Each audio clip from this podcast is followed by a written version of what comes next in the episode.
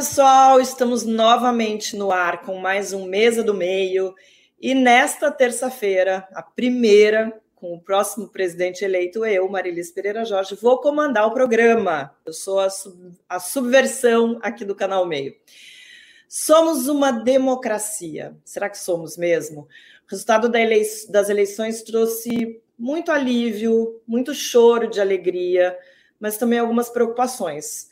Por exemplo, qual Brasil saiu às urnas e quantos Brasis cabem no nosso território? A partir de agora, a gente tem um país para reconstruir. E para debater os caminhos dessa construção, claro, está aqui comigo o cientista político, colunista do meio, Christian Lynch. Seja bem-vindo, Christian.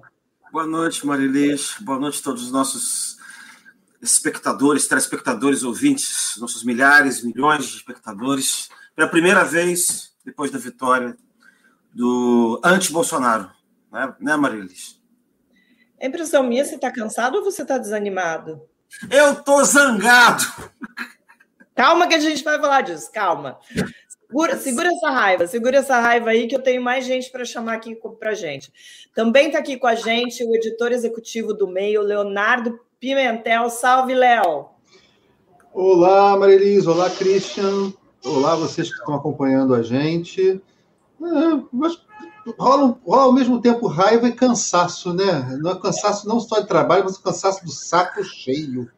É, a gente meio que emendou né, semana passada com essa Boa. semana de eleição, com essa semana, mas enfim, hoje, hoje a gente tem bastante coisa para falar. E a missão de explicar esse país que está tão difícil de ser explicado, a gente vai ter também outro reforço por aqui, direto do Centro-Oeste, vem nossa repórter especial de Brasília, Luciana Lima. Bem-vinda, Lu. Oi, Marelis.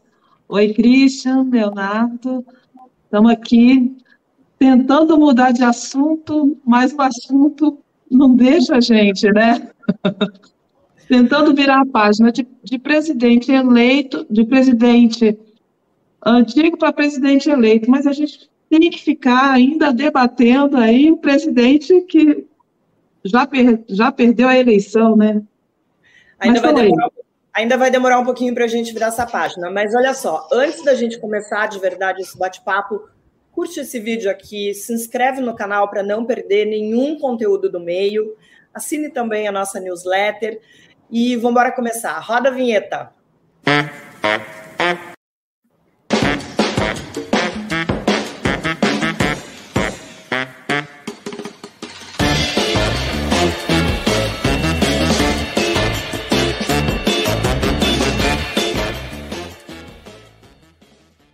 Quero começar agradecendo os 58 milhões de brasileiros que votaram em mim no último dia 30 de outubro.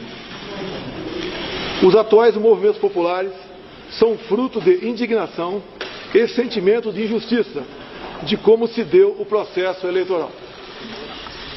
As manifestações pacíficas sempre serão bem-vindas mas os nossos métodos não podem ser os da esquerda, que sempre prejudicaram a população, como invasão de propriedades, destruição de patrimônio e cerceamento do direito de ir e vir. A direita surgiu de verdade em nosso país. Nossa robusta representação no Congresso mostra a força dos nossos valores: Deus, pátria, família e liberdade formamos diversas lideranças pelo Brasil. Nossos sonhos seguem mais vivos do que nunca. Somos pela ordem e pelo progresso. Mesmo enfrentando todo o sistema, superamos uma pandemia e as consequências de uma guerra. Sempre fui rotulado como antidemocrático e, ao contrário dos meus acusadores, sempre joguei dentro das quatro linhas da Constituição. Nunca falei em controlar ou censurar a mídia e as redes sociais. Enquanto presidente da República e cidadão, continuarei cumprindo todos os mandamentos da nossa Constituição. É uma honra ser o líder de milhões de brasileiros que, como eu, defendem a liberdade econômica, a liberdade religiosa, a liberdade de opinião, a honestidade e as cores verde e amarela da nossa bandeira. Muito obrigado. Esse discurso, gente, é, não demorou, assim, tinha gente falando, não, não, não demorou cinco minutos. Eu fiz uma conta aqui, mais ou menos, eu acho que ele não, não durou três minutos. E ele só. durou três minutos. Quase dois dias depois da derrota para o Lula, né? O Jair Bolsonaro convocou a imprensa, fez esse discurso ali, não, para mim, pelo menos, não reconheceu a derrota, agradeceu aos eleitores que votaram nele e ignorou o resto do país. É, então eu queria já começar com o Christian, porque eu fiquei com, essa, com a impressão de que ele incitou a militância quando ele fala os atuais movimentos populares são frutos de indignação e sentimento de injustiça de como se deu o processo eleitoral. Para mim, ele está colocando essa eleição, é, colocando dúvidas é, no resultado da eleição. Estou é, exagerando, Christian? Marilis, você conhece uns. Não digo menino, não, mas um menino grande já, meio adolescente, assim, meio pinta de delinquente, que quando tem que fazer alguma coisa, ele finge que faz. Né? Então é assim: vai comer o prato, ele come uma. Você comer, você pode. Se você comer o prato, você pode comer a sobremesa. Ele vai lá, come uma colher e joga o resto fora, e depois vai pegar a sobremesa. Você está entendendo? É, é assim, ele é especialista em burlar as coisas em dar frases ambíguas, parecer que está fazendo uma coisa que não está fazendo. Ele é especialista em matéria de judiciário, é assim, apresente... Lembra o negócio do relatório da defesa? Hum. Aí ele manda responder que a defesa não faz relatório. Você está entendendo? O, o jogo é sempre um jogo sujo. E o que ele fez hoje foi exatamente o que você está dizendo. Ele, ele faz um discurso em que ele parece que está fazendo uma coisa e, na verdade, ele está fazendo outra. Ele não reconhece a derrota, ele sinaliza para os radicais fascistas dele, que eles podem continuar fazendo, fazendo, fazendo baderna, desde que não pareça uma baderna. Exatamente. Para ele continuar fazendo. Ele não disse que aceitava a derrota, ele agradeceu os votos. Ele, no máximo, deu a entender que ele aceitava fazer a transição. E provavelmente vai sair com alguma história do tipo: eu não quero ver sangue correndo, sangue do brasileiro, alguma história dessas. Lembrem que ele tentou ver os ministros do Supremo antes, que não toparam enquanto não fizesse essa declaração. Ele não queria, ele armou essa confusão toda no Brasil, toda, para ver que proveito ele ia tirar disso. E quando ele viu que a coisa não escalou, ele tentou aproveitar o que sobrou. E o que sobrou é isso. Ele mandou uma mensagem, tanto que a, os apoiadores dele, a gente já pode ver isso por vários, por vários posts, inclusive daquele Nicolas qualquer coisa, lá de aquele moleque lá de, do, do, de, de Minas Gerais. Nicolas ele já, que ele não que o Bolsonaro não admitiu a, a não admitiu a, a, a, vitória que pode tacar fogo pode continuar que tudo é legítimo. E aí ele correu para o Supremo. Ah, deixa vamos devagar né? Desculpa eu estou aqui vomitando. Não, eu quero, quero perguntar para o Léo, até trazendo, eu quero continuar ainda nesse, nesse assunto, porque aí tem o Ciro Nogueira, vem o Ciro Nogueira e diz que foi autorizado pelo presidente a dar sequência a, a esse processo de transição. Léo, o que, que qual é a mensagem que o Bolsonaro passa quando ele não fala sobre a transição, sobre, enfim, esse momento que a gente vai passar, é, e uma, um dos aliados dele toma essa posição e assume esse, esse papel? É, quando o Ciro Nogueira chama para si isso, ele está basicamente dizendo: agora deixa os adultos falarem. Tá? É fundamentalmente isso. É, Bolsonaro vive nesse universo paralelo de radicalismo, de golpismo, é, e Ciro Nogueira está tratando da, do universo real. Né? A, a, a, o Supremo, muito rapidamente, já, já soltou, uma, soltou declarações dizendo que não, Bolsonaro reconheceu a, a derrota ao falar na, na, na, transição, a dar início à transição, etc., criar uma situação de fato consumada. Acho que a, a, grande questão é essa: Bolsonaro vai continuar falando com os seus, vai continuar esperneando, ao mesmo tempo, quem de fato governa o país, que é o Centrão, vai tocar a transição. Você acha que isso significa que a gente vai ter dois meses muito turbulentos até essa até a, a posse do, do Lula no, no dia 1 de janeiro? Ah, eu não tenho a menor dúvida. Eu não tenho a menor dúvida. É, é o fato do Ciro Nogueira ter chamado para si é, isso, o, e o fato do, do, do, Arthur Lira ter feito no domingo mesmo aquele discurso adesista que ele fez, é, eles são um sinal de que não vai haver uma política de terra arrasada, que era talvez o meu maior temor, que era o Bolsonaro tentar, nos dois meses de governo, passar o máximo possível de, de leis, de decretos. Uh, uh, o que a gente viu nesses últimos anos, uma versão amplificada, literalmente uma terra arrasada, incendiar as plantações. Uh, o, o, Ciro e o Arthur Lira sinalizaram que não vai acontecer, já estão trabalhando com o próximo governo. A questão é, Bolsonaro continua falando com a sua turba, continua falando com, com os seus aloprados, com o seu pessoal do, do, da invasão do Capitólio.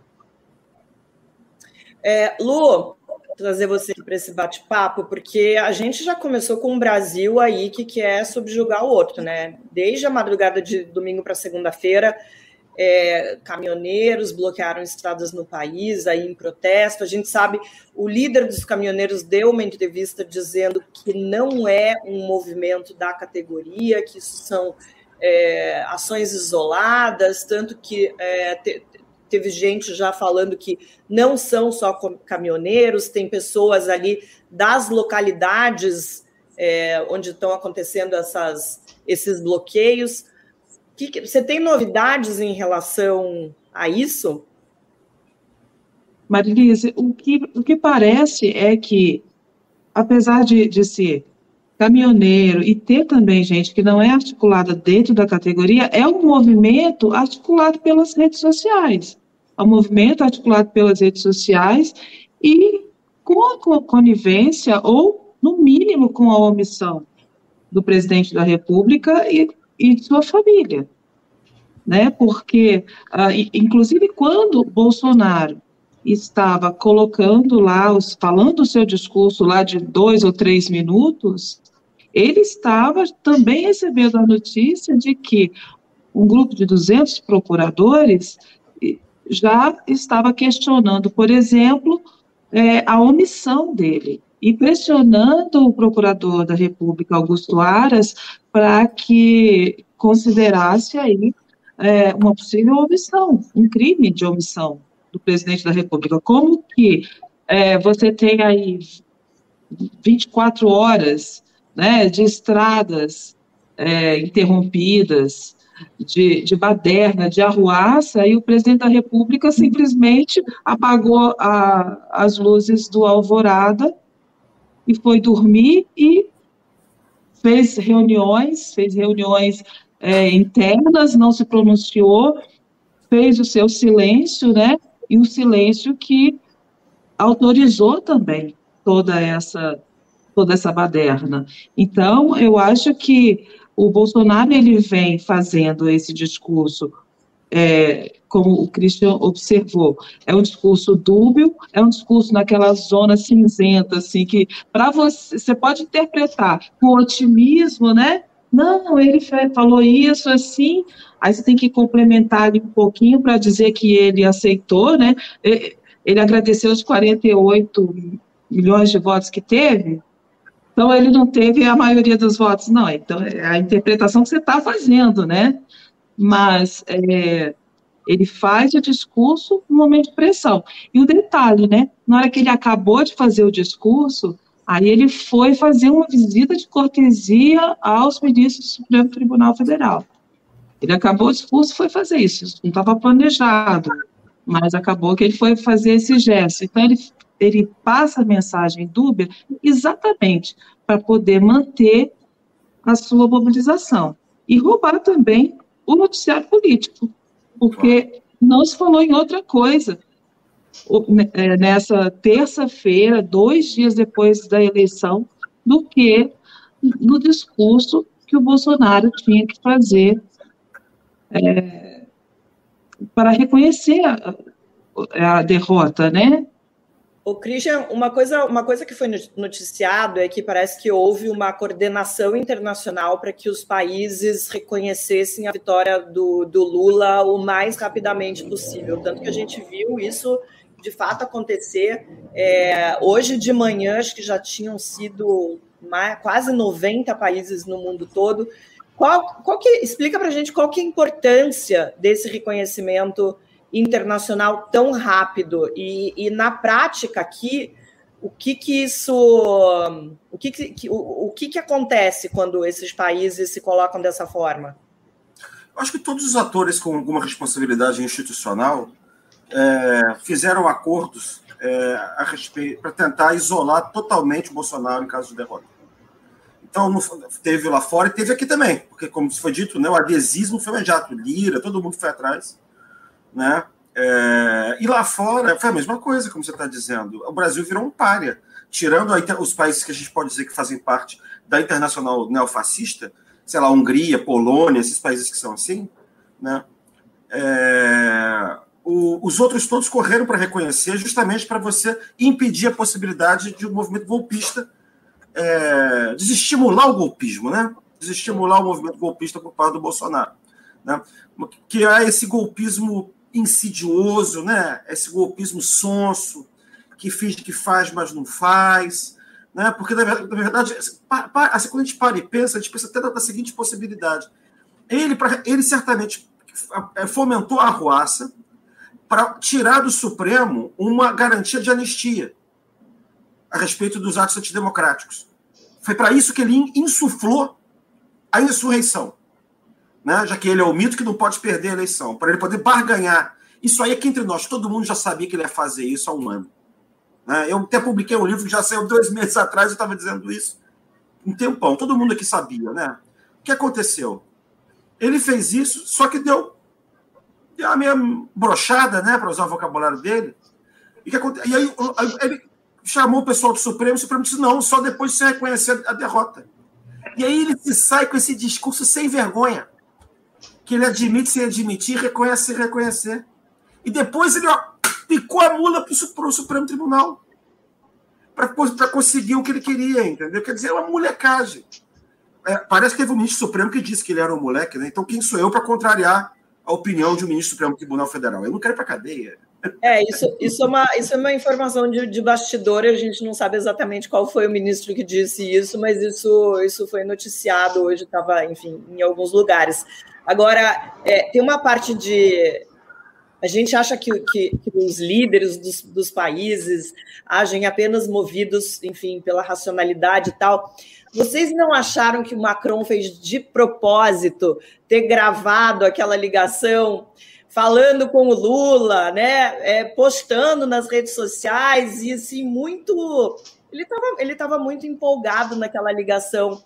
É, o Léo, isso faz parte da, da, da diplomacia, dar umas, cane, umas, caneladas de vez em quando? Sim, é, é, uma, uma das grandes artes da diplomacia é mandar o outro para o inferno de uma maneira que ele acha uma boa ideia aí. Tá? É, tem um velho ditado Klingon que diz: vingança é um prato que se come frio. Não tem a menor dúvida que Macron teve um prazer enorme em mostrar aquela familiaridade, aquela intimidade com, com Lula. E é, é, eu não tenho dúvida que Biden a mesmíssima coisa. Uhum.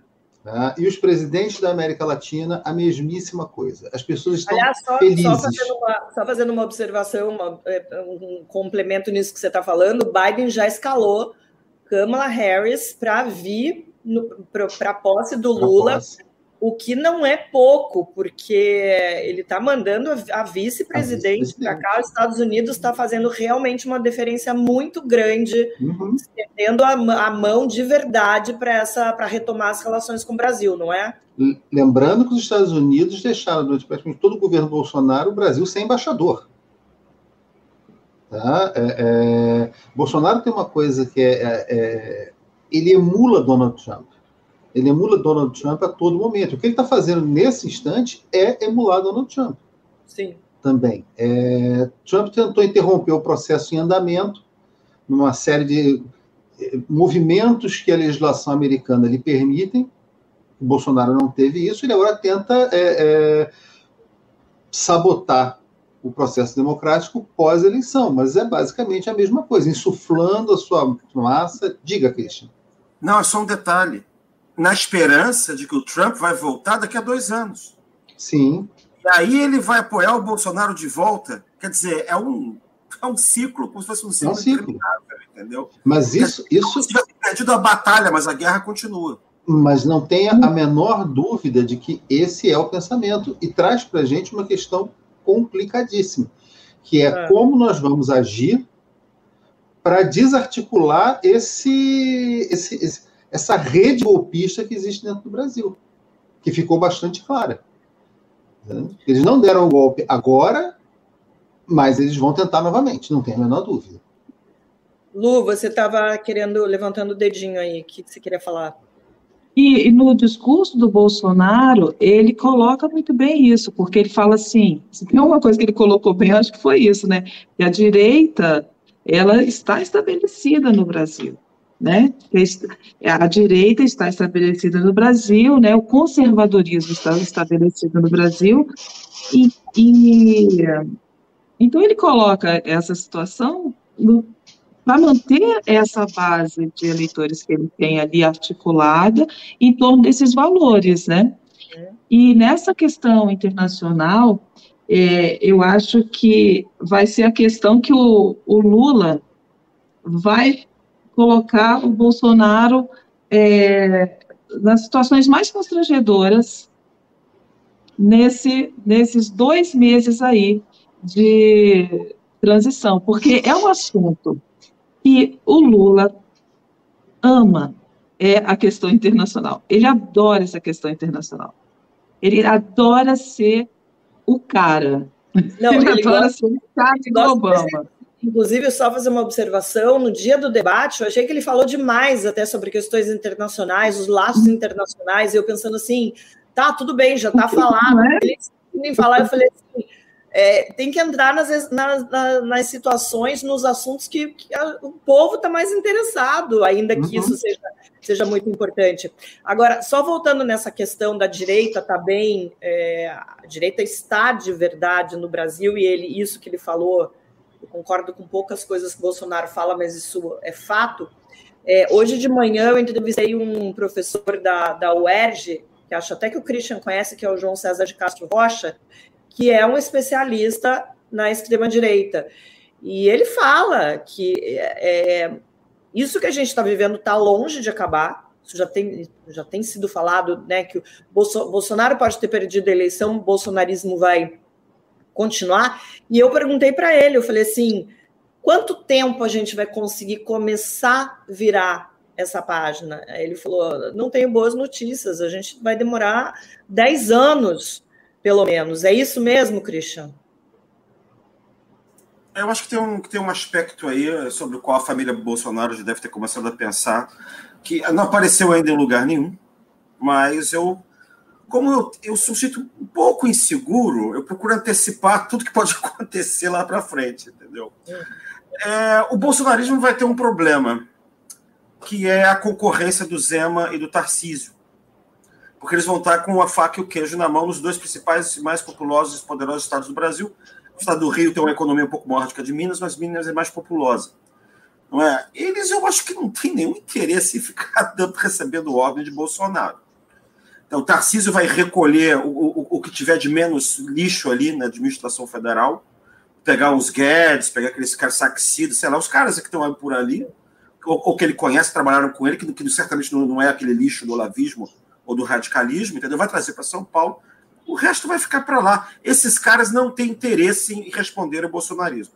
Todo mundo sabe quem é governador de São Paulo, de Minas, o próximo passo é virar. Ninguém quer virar senador, né? Esses caras querem virar presidente da República.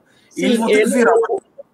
O Tarcísio foi um dos que. Gente, eu não preciso nem ficar chamando vocês, vocês vão aí já se intrometendo. Mas o Tarcísio foi um dos que reconheceu já a vitória do, do, do Lula, já no, no domingo à noite, é, consta que ele, inclusive, é, falou para o Bolsonaro, como se Bolsonaro fosse ouvir alguém, né? É, para acabar com essa baderna, falar para os caminhoneiros saírem da, das estradas, mas enfim. Mas é que tá. Saiu pelo outro. Mas, mas dá, terminar, Léo, dá a sensação que o Tarcísio é, já está fazendo esse movimento para se descolar do, do, Bolsonaro e do bolsonarismo. É isso? Estou errada? Exa é, não, exatamente isso. Quando, quando ele vai e diz que aconselhou o Bolsonaro a reconhecer, ninguém tem a menor esperança de que o conselho fosse ouvido. A gente não sabe nem se o conselho realmente foi dado. A questão é que ele se apresenta como voz da razão. É isso. A, a, a, direita apres... sensata. a, direita, a direita sensata. A direita é responsável, que foi massacrada isso. na eleição. Mais que isso, não, gente, não, o Tarcísio.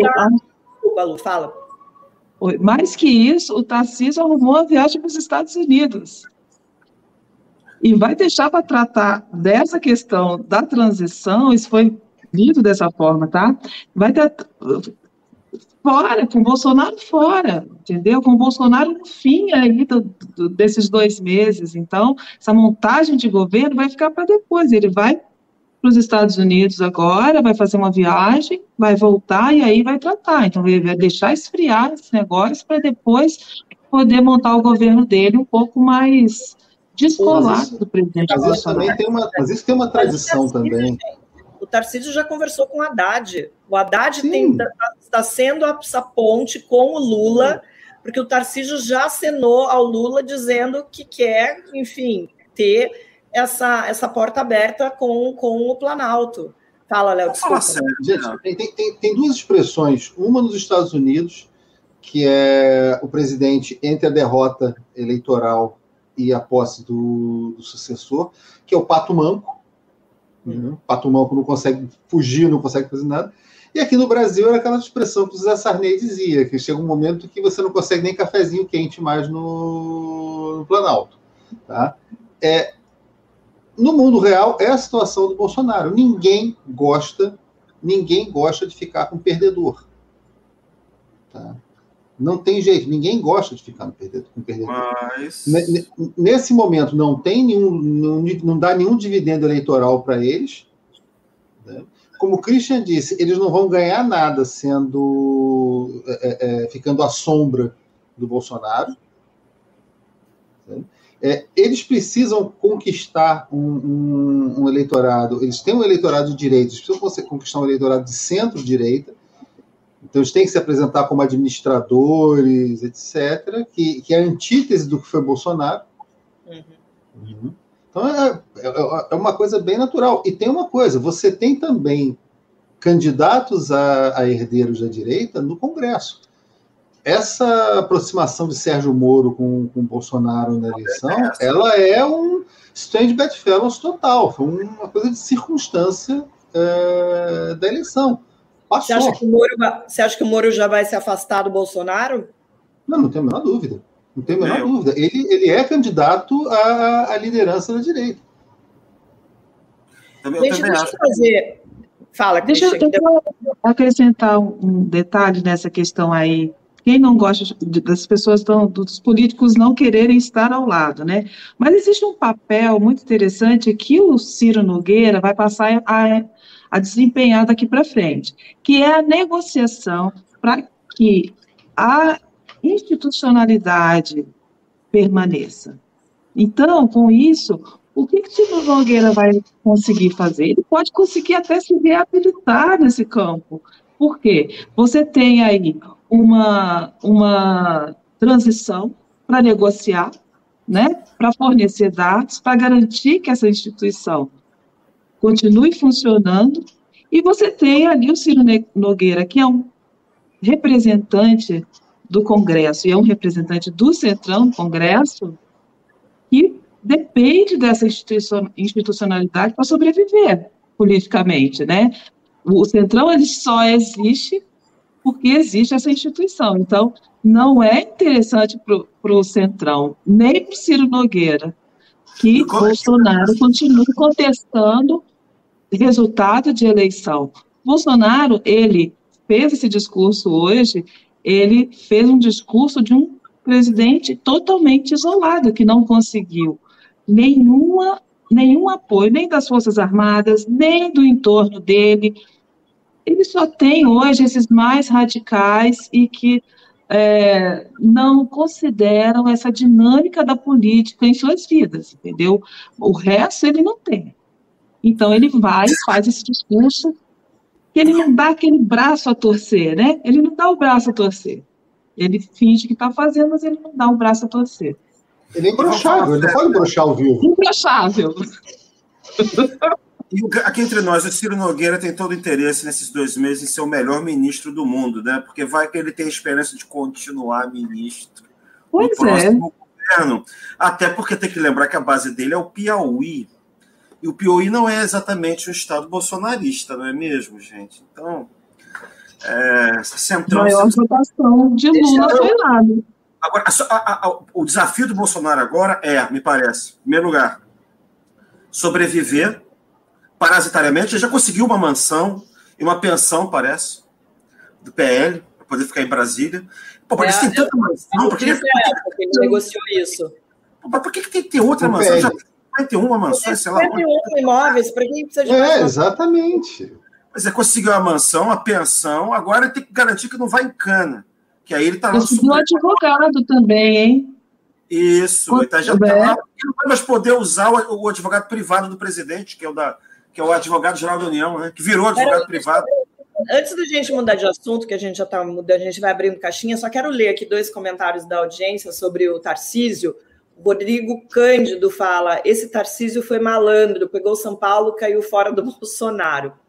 É, usou o Bozo de bucha. bucha. Outro comentário é do Marcelo Ribeiro. O Tarcísio me lembra o Celso Pita. Se vacilar em Sampa, volta para o Rio. É... Mas eu quero trazer aqui uma, uma pergunta para a é gente. Rio, é Brasil. Não, não, não. Ele é, ele é tão carioca quanto o Fernando Henrique. Pois sabe? é, então. É a, a, vida dele não. Nasceu aqui, mas a carreira dele é tudo de burocrata em Brasília. Exato. E não cabe a comparação Aliás, com. Tarcísio, né? Ah, do Tarcísio. E a comparação com, com, o, Sérgio, com o Celso Pita é, é, não faz sentido, porque o Celso Pita era um poste do Maluf. Sabe? Ele, ele, ele tinha. Uh, isso foi um fenômeno da eleição de 1996, né, na eleição municipal de 1996, porque foi a última eleição nós tivemos antes da reeleição. Então, o que acontecia? O sujeito assumia uma prefeitura, um governo do Estado, elegia um poste para voltar dali a quatro anos. Aconteceu em São Paulo com Maluf e Celso Pita, aconteceu no Rio com César Maia e Luiz Paulo Conde. No meio do caminho veio a reeleição e os postes se rebelaram. E acabaram derrotados nos dois lugares. Sabe? É... Imagina, foi, foi, foi exatamente isso. A, a comparação não é, é, correta. Embora ele seja um preposto do Bolsonaro, ele não tem essa função. E o Pita, ao contrário do Tarcísio, o Pita tinha uma carreira em São Paulo. Tinha, ele tinha, ele tinha trabalhado no governo junto com o, o Maluf, com o Maluf né? O Maluf, uhum. né? Gente, deixa eu trazer uma pergunta aqui, que é do Fernando Rodrigues Assunção. Ele fala que o deputado eleito, Zé Trovão, fez uma declaração de apoio aos. É, dizendo que os caminhoneiros estavam protestando. Ele pode ser impedido de assumir essa é uma questão, na verdade, que muitas pessoas estão é, fazendo em relação a alguns outros congressistas. Então, por exemplo, Nicolas Ferreira, que acho que foi o Léo que mencionou, não sei, ou o Christian, que está tocando terror nas redes sociais, está inclusive incitando essa militância aí, aí para a rua. É, vocês acham que há alguma chance é, de algum desses parlamentares que, enfim, estão se metendo em várias confusões, sofrerem algum tipo de ação para não assumirem o, o, mandato? Eu acho muito difícil, muito difícil. Primeiro que você está tá trabalhando com crime de opinião. Né? Como é que é o processo? Eles foram eleitos e eles vão ser diplomados. Para eles não serem Pode diplomados, ser eles podem ser presos antes. Eles podem ser presos antes. É, mas, qual é a, mas, a, mas, a, própria prisão não, impede, não os impede de, de assumir. Você teve deputados estaduais no Rio de Janeiro que tomaram posse em Bangu. É verdade.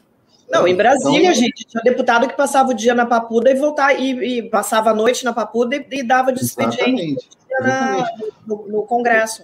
Uma, Você pode até concorrer à eleição, né? Exatamente. Porque aqui teve, teve o, o Mânica, que, que, era, que foi preso, e ele concorreu à eleição e venceu. Uma coisa que as pessoas, elas, às vezes, elas não, tem, não entendem, não ligam isso, é que processo político é uma coisa, processo jurídico é outra completamente diferente. Então, imaginar, ah, mas o, o, ele cometeu um crime, isso e aquilo, o, o legislativo, no, no, âmbito da justiça eleitoral, seria preciso que o Ministério Público Eleitoral entrasse com uma ação, comprovasse um crime eleitoral que não permitisse a diplomação, sabe? E incitação à desordem. O crime eleitoral é uma coisa que tem o poder de afetar a eleição. Como é que você comete um crime eleitoral depois da eleição? Uhum. Então, seria uma base muito frágil para que se contestasse a diplomação deles e depois a posse. E uma vez empossado, você começar um processo de cassação em cima de algo que aconteceu antes do mandato é, é muito complicado. A própria situação da, da Carla Zambelli com, com isso de sair armada pela rua de São Paulo, quando você bate no Congresso, no fim tudo se resume a apoio. Aliás, eu tenho uma coisa aqui para falar da Carla Zambelli, que ela, ela teve parte das suas redes sociais bloqueadas nessa terça-feira. É, tá aqui, ó, páginas da parlamentar no Twitter, Facebook, YouTube, LinkedIn estão entre as afetadas. É, peraí, deixa eu ver se tem mais alguma coisa sobre ela. Ela foi banida, né, do Twitter hoje. Ela foi bloqueada. Twitter, TikTok, Instagram, Facebook, segundo ela, em nota, também não consegue mandar mensagens por Telegram e WhatsApp. Agora é isso, né? A gente não tem uma, uma, uma regulamentação nas redes, aí vem a justiça e, pá, e derruba. Vocês são otimistas em relação a isso, que a gente tenha finalmente é, alguma coisa que regulamente o uso das, das redes sociais daqui para frente? Não. não. Você acha que vai continuar do jeito que está, Léo? Porque não é um processo brasileiro. Hum. E eles ganham muito dinheiro com isso, né? Eles ganham muito dinheiro com isso, exatamente. Com ódio, isso vende. Tá? É, é, é o que vende. É, é a parada de sucesso.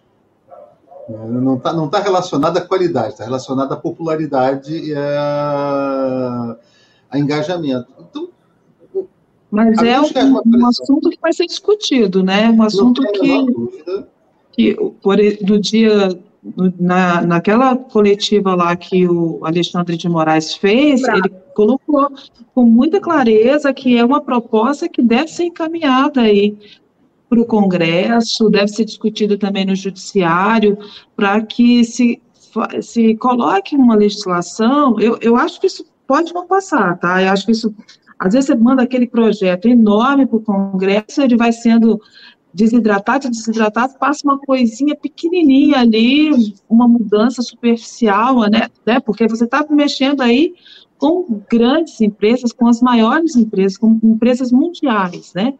Então, é... É, pode, pode acontecer isso, mas eu acho que é uma pauta que o, o judiciário deve encampar no, no próximo ano, no, levando hum. isso para o Congresso. Mas não discutir. é só uma questão Talvez faça um grupo de trabalho, alguma coisa assim.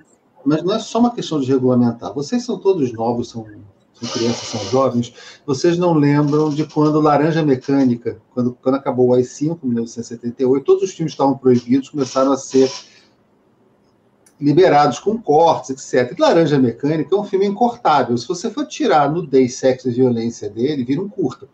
Né? A solução que a ditadura arranjou foi botar bolinhas pretas em cima dos genitais. E as bolinhas pretas nem sempre conseguiam acompanhar. E tem uma cena de homenagem do Malcolm é, McDowell com duas moças, que a cena é acelerada, as bolinhas simplesmente enlouquecem. É, é, a legislação, o legislador, o judiciário, quando está tratando de tecnologia, ele é uma bolinha enlouquecida. Porque o outro lado vai estar sempre um passo à frente dele. É, é, é igual a Bob, né? Exato. O, o, a, a, a, tem uma coisa que se fala da França, que a França está sempre lutando a guerra anterior. Na Franco-Prussiana, ela fez carga de cavalaria contra artilharia. Na Primeira Guerra, ela fez artilharia contra trincheira. Fez a linha Maginot, os alemães fizeram guerra relâmpago. Ela está sempre lutando a guerra anterior. Com tecnologia. Ô, Léo, mas foi mais ou menos o que aconteceu agora na eleição. Mas foi o que aconteceu na eleição. Todo, o, o TSE ficava julgando aí as fake news, não sei o que, se enrolava, e depois que aquela informação já tinha provocado todo o efeito, no eleitorado, né? Aí é que vinha ah, o TSE hoje mandou tirar do ar tal propaganda, que é fake news, que é aquilo. Mas, isso, Mas já tinha isso, passado a mensagem, já tinha, o povo já é tinha esquecido daquela, já estava na próxima, e o TSE julgando, né? Isso é uma característica da legislação eleitoral que é feita pelo Congresso. Uhum. Tá? Outdoor. Outdoor é proibido. Tá? Você só pode. O, o, o, aí um candidato vai e bota um outdoor. A Justiça Eleitoral tem que notificá-lo e ele tem 48 horas para tirar o outdoor. Então, durante 48 horas, aquilo pode ficar ali. Ele só vai ser processado se passar essas 48 horas. Durante 48 horas está todo mundo olhando, todo mundo achando lindo. Se a Justiça Eleitoral corre lá e tira o outdoor, não pode processá-lo. Então, primeiro, você já tem um sistema montado para que é, é, a mensagem passe. E segundo, você tem a questão da tecnologia. Você teve, a gente pensa na eleição de 2014, que você teve, ou até nem foi de 2014, se não me engano, foi de 2010, que a Jandira Fegali, no dia da eleição, dispararam SMS gigantescos, ela era candidata a Senado, é, contra ela aqui no Rio. Não vou dizer que ela perdeu o Francisco Dornelles por causa disso, mas é, é, aconteceu isso. Aí você vai e pensa para 2014 em termos de SMS. 2014 já tem uma outra tecnologia Aí vem 2018 com uma outra coisa, vem é, 2022 é, com uma outra coisa. A gente, tecnologia, a gente está sempre correndo atrás dela. É, eu, quero, eu quero continuar um pouquinho nesse papo, mas antes eu queria é, fazer um agradecimento. A gente, no último domingo, é, ficou ao vivo por mais de três horas. A nossa equipe toda estava de prontidão em diversas regiões do país, uma delas era a Lu, que estava ao vivo o tempo todo com a gente. Você sabe como é que isso foi possível? Por uma questão muito simples. A gente conseguiu isso com o apoio dos nossos assinantes premium. São vocês que permitem, são vocês que permitem que a gente produza eventos ambiciosos como essa live que aconteceu no domingo. Então eu estou aqui para pedir para você ser premium. São só 10 reais por mês. A gente vai fazer mais newsletter, mais vídeos, mais democracia. É, tá mais barato que a bandeira do Brasil. E se quiser contribuir agora mesmo, faz aqui a sua doação no botão obrigado aqui abaixo do chat. E obrigada mesmo. Eu tive que agradecer a minha mãe, porque a minha mãe hoje virou para mim e falou assim: eu ainda não sou assinante premium do meio, mas serei. Então, minha mãe também está aqui com a gente. Agora, eu queria continuar falando sobre essa questão da, da, do TSE.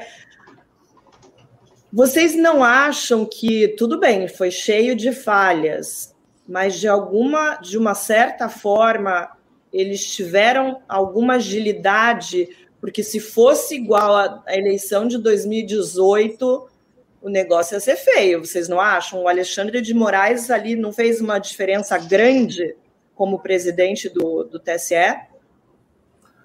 Marili, imagina se o presidente do TSE fosse o Cássio.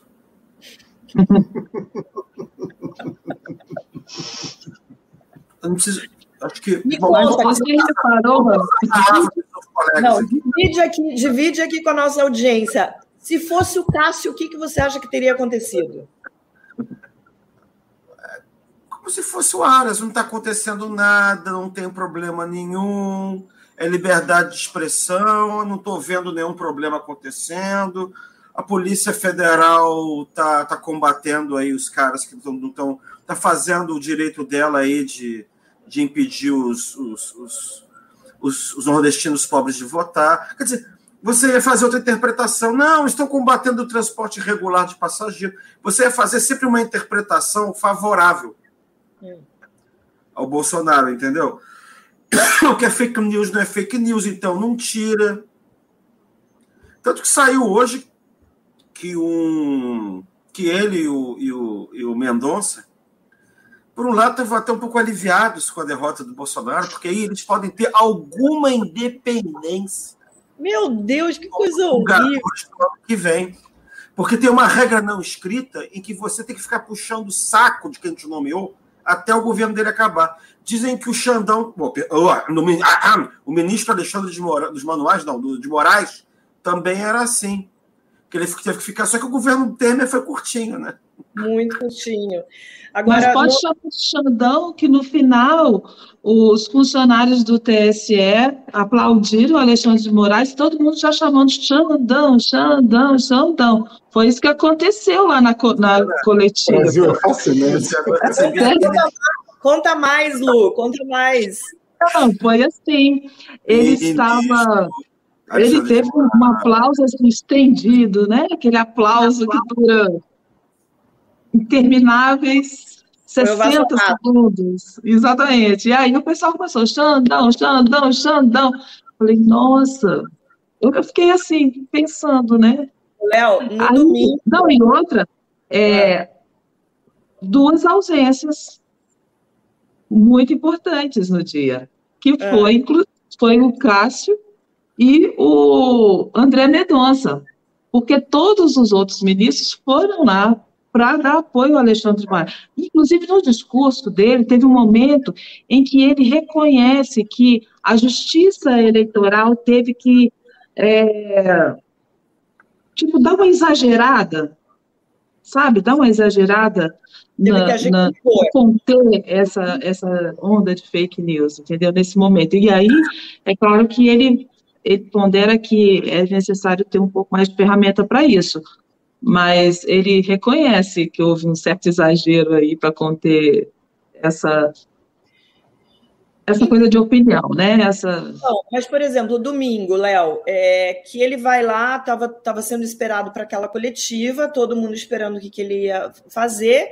e ele falou com, enfim, toda a calma do mundo de que estava tudo sob controle e tal, e começou a ser, acusado nas redes sociais que estava passando pano para a Polícia Rodoviária é, Federal e tal.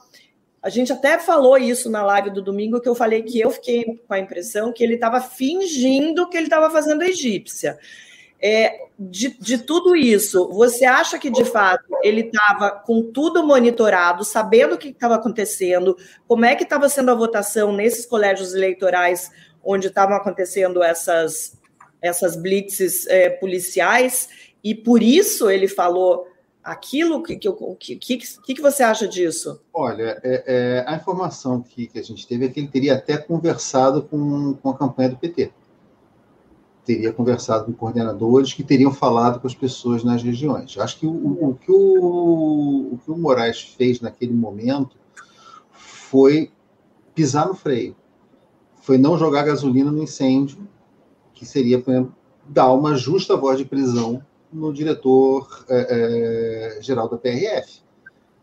Né? Só que isso ia incendiar o momento da, da, eleição. Eu não sei se ele tinha os dados objetivos, não sei se ele tinha números para isso, mas se não teve, foi uma aposta, sabe? Uhum. Uma aposta de que não vão ser 100, 200 ônibus que sejam que parados, 300 ônibus que sejam parados no Nordeste, que vão mudar o resultado da eleição. O que eles querem é criar uma situação de conflito. É, é, é uma coisa que você tem que. É, é o chicote e a cenoura. Mas que frieza. O... Mas é necessário. Mas olha que tá. Eles, você está falando de um sujeito que é um constitucionalista respeitado. Você está falando de um sujeito que foi secretário de segurança São no, Paulo. de São Paulo, que é um barril de pólvora. Se o sujeito não é frio, ele não dura um minuto é. nisso. É, é, é, ao, ao, longo desse período todo do, do, do governo Bolsonaro, é, ele foi o tempo todo, eu não tenho a menor dúvida que ele sabia em cada momento o que ele estava fazendo. Sabe? Em cada momento que ele estava fazendo. Christian Acho que ele não fez a egípcia, não. Não, não, eu falei, estava fingindo que estava fazendo egípcia, só fingindo. O Christian tem uma pergunta aqui para você, do Tiago OC, acho que é isso. O que o Lula poderia aproveitar dos políticos liberais de, liberais, ele botou entre aspas, das políticas, das políticas. Tem algum liberal ali mesmo, de verdade? Não, a, a, tá pergunta, a pergunta são as políticas. Na verdade, ele está se ah, referindo. Tá. A... a pessoa que lê sem óculos e daí lê errado. Obrigada. Obrigada. Estou querendo fazer a bonita ficar sem óculos e daí não enxerga. Ah, mas o óculos é lindo. Então vou ficar de óculos. Eu tenho a sorte de ser mil. Então, vamos lá. O que, que o Lula poderia aproveitar das políticas liberais do Bolsonaro? Olha, das políticas. Olha, eu acho que nesse aspecto o Lula vai fazer o que fez no governo Fernando quando ele recebeu o governo do Fernando Henrique. Você simplesmente não muda o que foi feito. Você não aprova, mas também não diz que não reprova, não aprova, você pega as coisas como estão e vai dizer assim, ó, vamos reavaliar tudo que foi feito aí e tal. Não reavalia nada. Deixa tudo como está. Que foi, foi o que o Lula fez lá atrás, não, não reviu nada. Acho totalmente impossível que ele reveja a reforma trabalhista, reveja isso, reveja aquilo. O Guedes fez umas coisas também, né? Ele fez algumas coisas que não são é, serviço público, mudança de serviço público também. Eu tenho que reconhecer que ele fez até uma, uma outra coisa interessante no âmbito interno da administração federal não, não, não muito para fora, entendeu? Mas ele interessa, porque é coisa de funça. Eu, como eu sou funça, funça, para quem não é, é funcionário público. Né? Então, achei uma, uma, outra coisa interessante. Agora, você não, vai, você não vai dizer que foi bom, que nem que foi ruim, você vai ficar quieto, você simplesmente não vai mexer.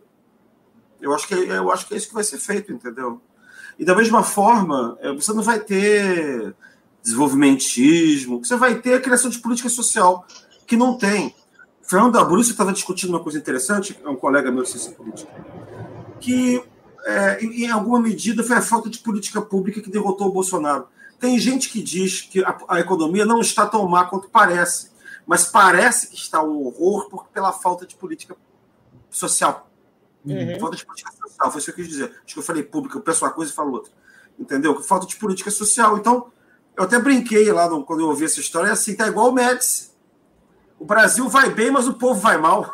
Ele disse isso na Então, mas assim, claro que, que, que dá para a gente ver que tem algumas, é, algumas questões econômicas que estão melhorando, a gente está vendo aí os números, mas porque a gente ficou dois anos com pandemia, então naturalmente as coisas vão começando, é, voltam a funcionar e tal, mas a gente sabe que isso não se reverte em, em política pública. A gente sabe que esse mas... governo não está nem aí para isso. Mas, mas, mas existe um padrão. Oi. Essa, essa, eu acho que essa preocupação que o, é o Walker, né? O Walker mostrou aí para gente. Ricardo Walker, é. Ricardo Walker é, trouxe aí, é uma coisa assim, que é a preocupação do mercado. O que, que o Lula vai fazer né, para manter algumas conquistas liberais, né? Para manter. O que, que o Lula vai fazer para atender, inclusive, essa, essa porção do centro que o apoiou e que, e que permitiu com que ele vencesse a eleição. Então, é, é a grande preocupação. É tão, então, é mas... é tão preocupante isso que hoje teve uma notícia de que o Mercadante, por exemplo, é, seria o coordenador aí na transição da, da área econômica, né? Não é uma coisa que está que é correta, não é, não é isso que, que a, a campanha confirma para a gente, tá? O que a campanha confirma é que o Mercadante, ele vai, é, ele vai ser um dos coordenadores aí junto com a Gleice, sob a liderança do Alckmin, que é um aceno, né, para essa, essa coisa fiscal, né, para você ter aí uma regra fiscal, e e que ele vai fornecer dados que levantou ao longo dessa de toda de toda coordenação do programa de governo, né? Então, a preocupação do o que que o Lula vai manter de liberalismo é a preocupação eu, eu, eu sinceramente acho que é a preocupação de quem acha que o Lula não foi não foi liberal em algum Isso. momento, entendeu? Porque, na verdade, assim, ele já sinalizou com, que vai ter uma regra fiscal, ele não disse qual era, mas disse que era uma coisa mais crível e pelo que ele tem respondido na campanha e até depois disso, ele vai ter uma, uma regra, ele, ele vai, ele pode até voltar a fazer superávit primário, como foi, né, adotar uma regra que atenda aí ao mercado. Mas deixa eu, deixa eu só jogar aqui, então, uma pergunta, ver se dá tempo de fazer duas perguntas. Eu vou ia jogar, vou jogar para você, Christian, aí você. É, ele ter nomeado o Alckmin para ser esse coordenador do, do, do, da transição do governo não, não foi um importante aceno justamente para esse público liberal, para o mercado? Total.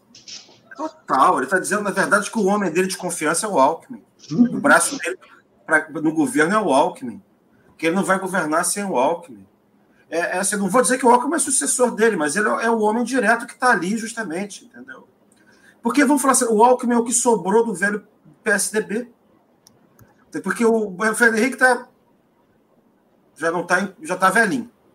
Né? E, enfim, os outros também já estão mais velhinhos que o Lula. Então, essa escolha é muito simbólica. Né? Quando a uhum. gente fala em liberalismo, posso, posso, está é, é, falando de neoliberalismo. O governo Lula não vai ser neoliberal. Né? Mas uhum. certamente vai ter uma dose, uma dose boa de liberalismo econômico. Eu acho que o que o, o que o Lula vai acabar fazendo é um governo que, do ponto de vista econômico, vai ser algo mais liberal social, alguma coisa entre liberal social e social-democrata. Social-democrata foi o outro governo. Né? Vai ser alguma coisa ali no meio do caminho, quer dizer, vai ser liberalismo econômico, mas tem que ter uma política social. Né? E, e tem uma coisa que é importante também lembrar, só, só antes de você passar para a próxima pergunta, Marisa, é que a ideia do Lula contra é, políticas liberais está na mesma linha da ideia do Lula fechando igrejas. Tá? Ele não fez isso em oito anos de governo, ele não vai fazer isso agora. Sabe? É, não, ele é comunista. Quantas empresas ele estatizou? Quantas empresas ele nacionalizou? Não, isso não aconteceu.